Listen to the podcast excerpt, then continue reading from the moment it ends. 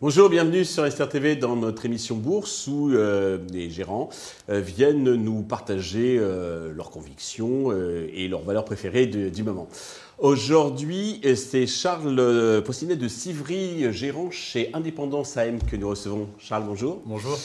Eh bien, commençons, si vous voulez bien, par la présentation de votre société Indépendance AM. Indépendance AM, donc société de gestion, nous sommes spécialisés dans l'investissement dans les PME cotées.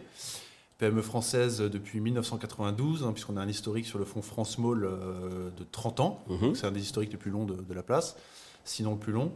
Et un deuxième fonds européen qui s'appelle Europe Small, qui lui est investi aussi dans les PME cotées, mais à l'échelle européenne, qui a été lancé en 2018. D'accord. Euh, vous avez aussi des fonds euh, datés. Voilà, on a lancé un fonds fermé qui est investi dans une quinzaine de PME familiales françaises, qui a été lancé en 2021. Donc c'est un petit fonds d'une cinquantaine de millions d'euros qui est fermé sur un horizon de 7 ans, mhm. euh, ce qui nous permet d'investir euh, durablement dans des sociétés moins liquides, euh, sur des capitalisations parfois inférieures à 100 millions. Est-ce que vous n'avez pas le risque de décollecte Voilà, mhm. nos, partenaires investisseurs jouent ce jeu de l'horizon des, 7 ans, mhm. au-delà duquel on souhaite leur offrir une performance annualisée donc, de 10% minimum sur cette période de 7 ans. Et là, je crois que récemment, vous avez ouvert un deuxième fonds. Alors nous sommes en train de lancer le deuxième millésime, là, donc, nous souhaitons lancer avant l'été. C'est exactement la même stratégie d'investissement que je vous expliquerai peut-être tout à l'heure. Ouais. Euh, qui consiste à investir dans des PME familiales aussi, mais cette fois à l'échelle européenne, puisqu'on a développé une expertise à l'échelle européenne depuis maintenant 2018. Euh, euh, donc il y, a quelques très belles sociétés européennes familiales. Bah, parlons-en maintenant, puis avant de, passer donc aux valeurs, vos valeurs préférées. Alors ce fonds, donc voilà, donc on souhaite aussi donc lever une cinquantaine de millions d'euros, hein, donc et qu'on investira sur 15 à 20 euh, belle PME européenne familiale, au caractère plutôt familial. Plutôt serré, à une concentration. C'est très, voilà, c'est plutôt concentré mhm. et ce qui nous permettra, euh, le fait que, de, que, ce soit un fonds fermé, d'investir, on va dire sereinement sur des entreprises qui sont de petite taille, donc une capitalisation souvent inférieure à 100 millions d'euros, hein, ça, et qui sont en plus familiales, c'est-à-dire que les, familles détiennent plus de 50% du capital, donc le flottant est, encore plus réduit, si vous voulez. Donc ça nous permet de tenir ces positions euh, parce qu'on va, on va parfois investir et, représenter plus de 10% du, capital de l'entreprise. Oui, donc vous ne pouvez pas sortir voire un tiers du, flottant. D'accord, ok. Donc l'idée, c'est d'investir dans, ces entreprises euh, petit à petit, là, dans les mois qui viennent, une fois que le fonds sera lancé, et de désinvestir au bout de 5 ans, de telle sorte qu'au bout de 7 ans, euh, nous puissions rendre les capitaux, euh, bah, les capitaux à leurs propriétaires. C'est presque du private equity quelque part. C'est du private D'investir à côté des familles. Voilà, c'est une logique de private equity dans le, dans les, dans le, côté, uniquement. on fait que du côté. très original. Mmh. Euh, l'avantage de ce produit à mes yeux, enfin à nos yeux, c'est qu'on a, on a affaire à des très belles entreprises familiales qui ont, qui ont des très beaux actifs, qui sont très rentables, qui sont pas moins rentables que les entreprises du private equity. Seulement, ce sont des entreprises qui sont pas ou très peu couvertes par, le, par les analystes sell side. Euh, qui intéressent peu le, grand public et qui sont donc par conséquent très faiblement valorisés. Donc nous, on aime ces entreprises, nos critères d'investissement sont très simples. On veut d'abord investir dans des entreprises qui sont très rentables, donc avec une rentabilité des fonds propres ou des capitaux engagés euh, de plus de 10%. D'accord. C'est notre premier critère de qualité. Ça, c'est l'aspect quality. Mhm. Et l'aspect value, d'autre part, c'est qu'on on va investir dans, dans ces actifs-là, mais à un prix très raisonnable. Et on entend par là, de façon plus précise, un prix euh, sur autofinancement inférieur à 8 fois euh, l'autofinancement de l'année en cours. On a aussi la particularité chez Indépendance AM de ne pas faire de prévision à long terme. Alors parfois, ça peut un peu décevoir nos, clients, nos interlocuteurs qui mmh. voudraient qu'on leur dise euh, quelles sont les sociétés d'avenir qui vont voir leur chiffre d'affaires exploser. Mmh. On n'est pas capable de le prévoir. William Higons, le fondateur qui gère le fonds France Small et, et, les autres fonds maintenant depuis plus de 30 ans, nous dit souvent, nul n'est capable de prédire l'avenir. Donc nous, nous, ne fondons pas nos décisions d'investissement sur des prévisions euh, par définition Je pense que c'est du bon sens. Hein, Alors, c'est du bon sens, mais euh, voilà, beaucoup de gérants, effectivement, euh, vont acheter des prévisions de croissance du chiffre d'affaires à horizon 2025, 2026, mais bon, rien n'est moins sûr. Donc, on préfère, nous, nous, tenir aux chiffres passés de l'exercice clôturé, le dernier clôturé, ou bien l'exercice en cours. nous avons un modèle de valorisation très précis par, par société, bien évidemment. nous rencontrons systématiquement le management de ces entreprises, 3, 4, 5 fois par an. Euh, avec l'ensemble de l'équipe, on est quatre, hein, quatre co-gérants plus un analyste financier euh, chevronné.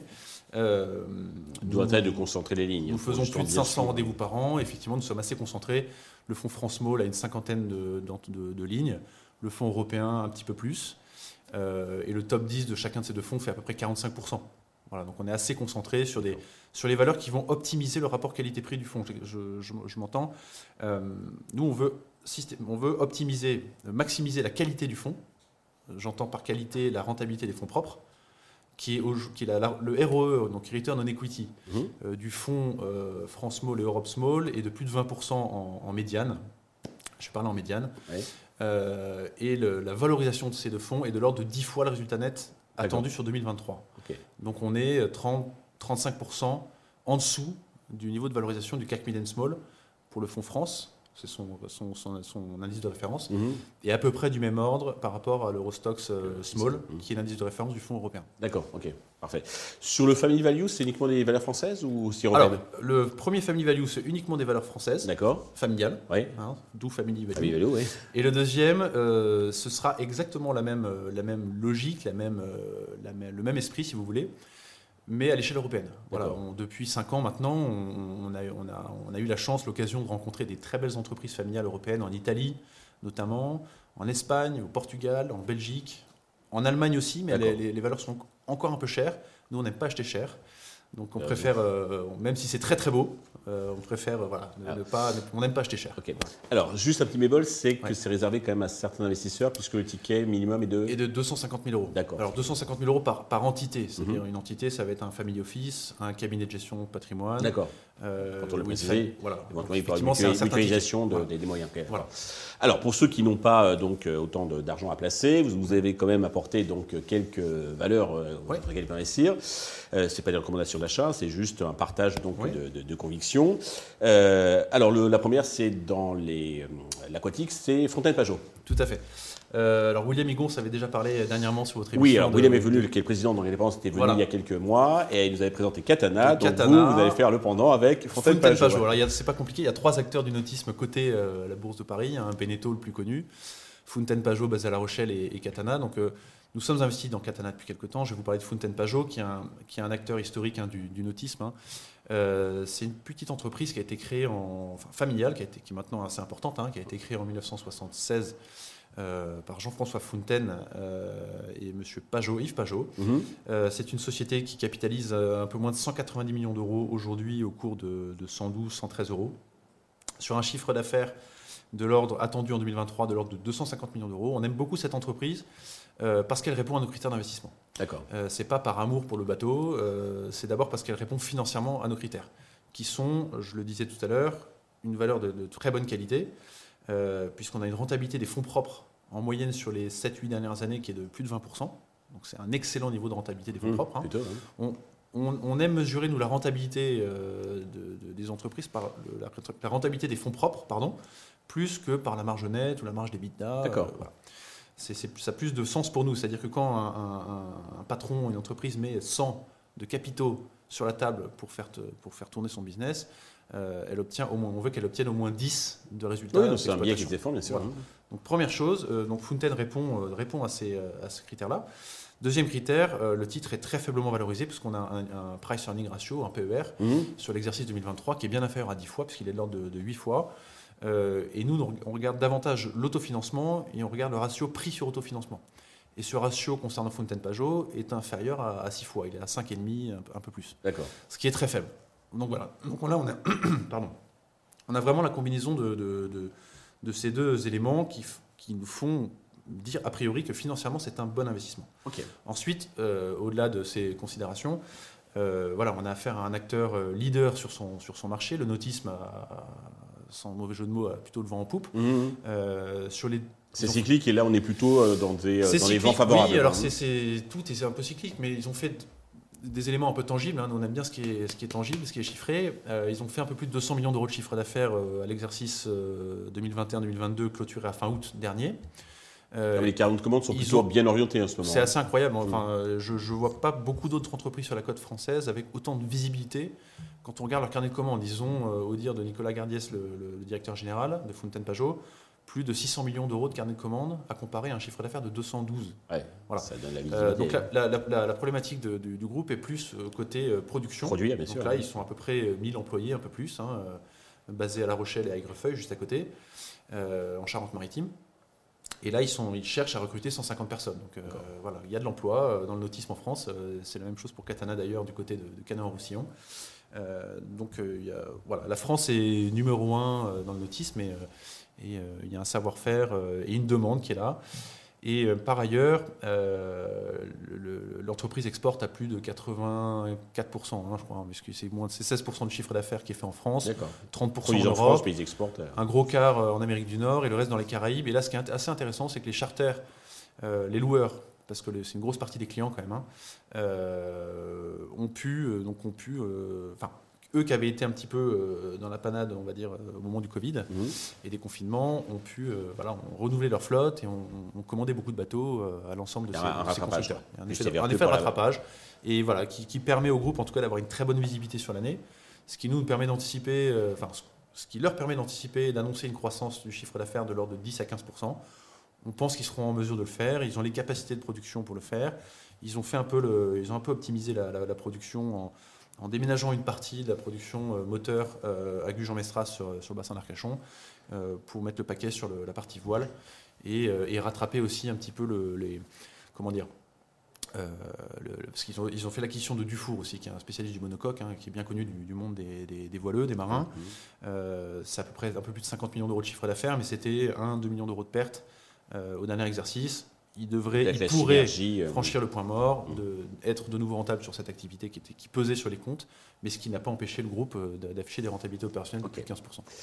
Alors, deuxième valeur, on reste dans le tourisme, et là, du tourisme terrestre, avec euh, Trigano. Trigano, qui, qui est bien connu. Alors, c'est une, une, vieille marque de, de, matériel de camping qui a été lancée dans les années 30, en 1935, je crois.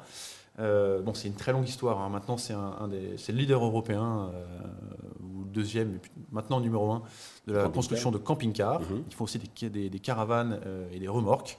Alors c'est un petit peu compliqué sur les remorques sur le dernier exercice, mais ils avaient un effet, un effet de base qui était très compliqué. Mhm. Mais bon, si on regarde la, principale partie du chiffre d'affaires qui, est, qui, est de, qui serait de l'ordre de 3 milliards 5, 3 milliards 6 cette année, en 2023, c'est quand même déjà une grosse Avec une grosse place export également? Euh, C'est sur l'Europe. Le marché est européen. Ils mhm. sont numéro un en France avec toutes leurs marques. Ils ont une, plus d'une quarantaine, plus d'une quarantaine de marques. L'entreprise, pareil, là aussi euh, répond à nos critères. Euh, l'entreprise est très rentable. Euh, j'avais noté la, rentabilité moyenne des fonds propres, qui est de l'ordre de 19% en moyenne entre 2015 et 2022. une marge opérationnelle courante de l'ordre de 9% en moyenne aussi depuis 2015. et une croissance du bénéfice par action de 48% par an en moyenne depuis 2015. Et puis c'est régulier, quoi. ça tient la route sans faire le jeu de mots. Il y a des effets de base oui, compliqués, 2020 évidemment. mais globalement, confinement. Globalement, c'est assez surprenant. Ce qu'on pourrait se dire, c'est cyclique, on ne vend pas des camping-cars comme on vend euh, la grande consommation, des parfums ou, des, ou, du maquillage chez L'Oréal. Euh, donc ça peut faire un petit peu peur avec notamment le contexte d'inflation qu'on connaît actuellement. Euh, néanmoins, les commandes euh, se portent bien et le groupe euh, prétend avoir une certaine visibilité. et la rentabilité des fonds propres est, vraiment incroyable pour, pour finalement une activité d'assembleur. Hein. Ils ont tout un réseau de fournisseurs. Sous-traitants. Et, voilà. et puis en fait, ils ont, ils ont une capacité à, à, répercuter la hausse des coûts dans leur prix de vente qui est très bonne. Et là, ils, sont, ils, ont, ils génèrent énormément de cash. C'est vraiment une entreprise impressionnante par sa capacité à générer la trésorerie. Et au niveau Valo, justement, ça se. Et au niveau Valo, on est, on est sur des niveaux similaires à 120 euros le, par, par, titre. On est sur une capitalisation à 2 milliards 3. Euh, on est sur une valorisation avec un PER de l'ordre de, 7, 7,5 et un prix sur autofinancement de, de, 6, 6 C'est assez faible. Voilà. Très bien. Troisième valeur, alors c'est une valeur qu'on ne connaît pas trop, on connaît le nom, mais on ne sait pas trop qu'est-ce qu'ils font. C'est Moulinvest. Moulinvest. Qu'est-ce qu'ils font Moulinvest C'est une petite société euh, mhm. familiale qu'on aime beaucoup. Hein. On est allé leur rendre visite plusieurs fois donc, euh, à Dunière, près de, près de. Euh, donc c'est une, entreprise familiale donc, qui a été créée en 1916 et qui est aujourd'hui essentiellement une, une scierie, puisque l'essentiel de leur activité donc c'est la fabrication de de, pièces de bois pour le, marché de la construction. Hein, D'accord, charpente. Euh, charpente euh, euh, voilà. Et une autre partie, une autre partie de leur activité, c'est les poteaux de bois imprégnés qui servent à, maintenir les câbles de, télécommunications ou, électriques. Et une autre partie, puisqu'ils ne perdent rien, ils récupèrent toutes les sueurs mhm. de, la coupe de bois pour en faire des granulés de bois. D'accord. oui, euh, et les prix, donc là, les prix sont un petit peu calmés, hein, mais effectivement, ils ont profité l'année dernière d'une forte hausse des prix. D'une forte accélération des, ventes. Sur le marché du bois hein, sur, le marché, sur le marché du bois de chauffage, sur cette petite partie-là, mhm. bah, avec la hausse du prix du gaz, de l'électricité, etc. Donc le, le, bois énergie s'est montré très compétitif. On aime beaucoup aussi l'entreprise Poujoula, dont c'est un tiers de l'activité. on, en parlera une autre fois. on en parlera une autre fois. voilà, donc ils ont. c'est une entreprise qui est qui est très rentable. Alors ils ont profité, ils ont eu un très très bon exercice euh, l'exercice passé. Ce sera mmh. peut-être un peu plus compliqué avec un effet de base et un, prix du bois un peu en baisse. Mais euh, voilà, la valorisation euh, Au est, niveau très, très, est très, très, raisonnable. Là, c'est encore plus intéressant. On a un, PER aussi de l'ordre de 7,5. Quand je sous-entendu les résultats 2023 attendus, et un prix sur autofinancement qui est, qui est, encore, qui est inférieur à cela encore. pour une marge opérationnelle sur le dernier exercice, qui sera peut-être pas aussi bonne, c'est pourquoi le titre a pas mal baissé depuis le début de l'année, mhm. euh, de plus de 20%. Une rentabilité des fonds propres qui est très, très bonne. Donc le couple euh, qualité-prix nous semble vraiment très intéressant après que le titre euh, est chuté là, de quasiment 30% depuis le début de l'année. Ok, donc c'est peut-être un point d'entrée. À 25 euros Dans une, bien sûr, perspective assez De long terme, toujours. Merci.